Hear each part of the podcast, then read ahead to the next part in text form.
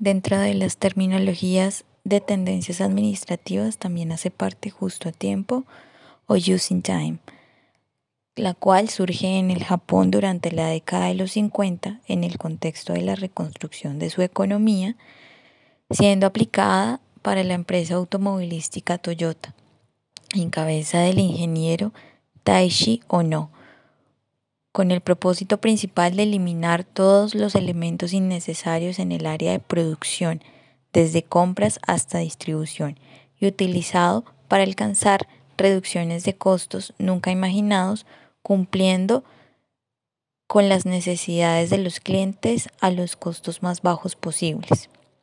Las condiciones para aplicar esta tendencia es calidad perfecta, máquinas de uso general, operarios polivalentes, reducción en tiempos de preparación de la máquina, mezcla de productos modelos, respeto por el personal, vínculo con los proveedores y también los vínculos con los clientes.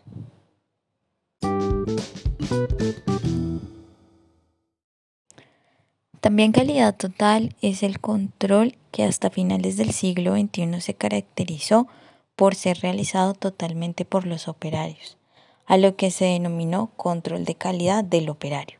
Posterior a este periodo de la Primera Guerra Mundial se dio el control de calidad de capataz y entre las dos guerras mundiales aparece el control de calidad por inspección.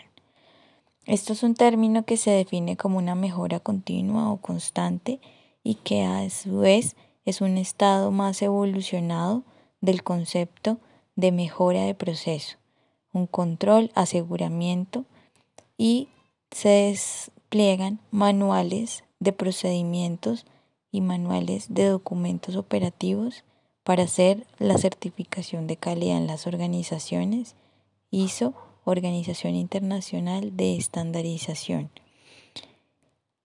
Modelos de calidad donde hay procesos de capacitación de personal, compromiso con el personal, que son criterios agentes y criterios resultados son servicio al cliente, responsabilidad social empresarial, responsabilidad con el cliente y mejora en el área de ventas y producción.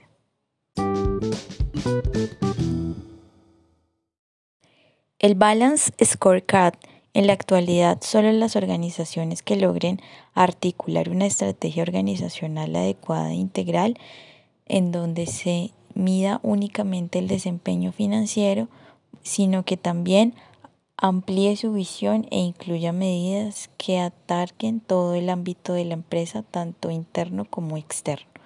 Hará parte de las grandes ligas con resultados económicos formidables. Con esta necesidad surge el Balance Scorecard como respuesta a la búsqueda en una gestión empresarial óptima y a partir de los escritos sobre la manera en que en 1992 hicieron Robert Kaplan y Daniel Norton.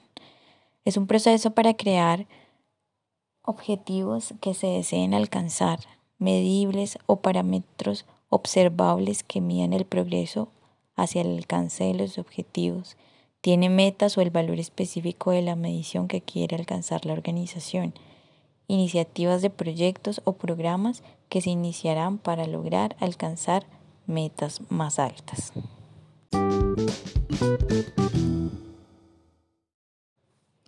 El benchmarking está vinculado con el análisis de competitividad dentro de las organizaciones.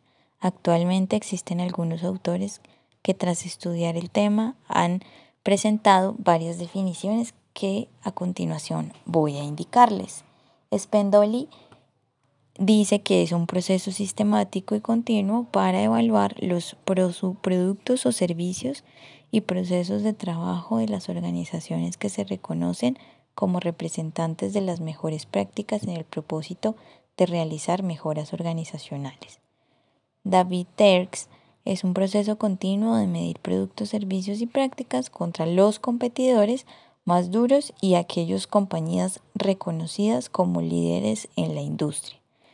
Hay una comisión directiva internacional donde indica que hacen parte de firmas determinadas y puntos claves de mejora, determinando áreas, identificando y estudiando las mejores prácticas de estas áreas e implementando nuevos sistemas y procesos de mejora para su propia calidad y productividad. Robert Kapt dice que el benchmarking es la búsqueda de las mejores prácticas de la industria que conducen a un desempeño excelente.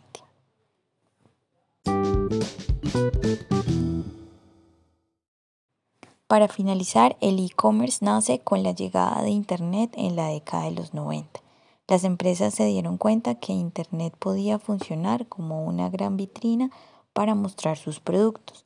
La idea era bastante simple. Los potenciales consumidores visitan la página de la empresa y se enteraban de lo que se estaba ofreciendo. Fue una herramienta más para el marketing corporativo y posterior desarrollo del e-commerce donde se evoluciona hasta el día de hoy.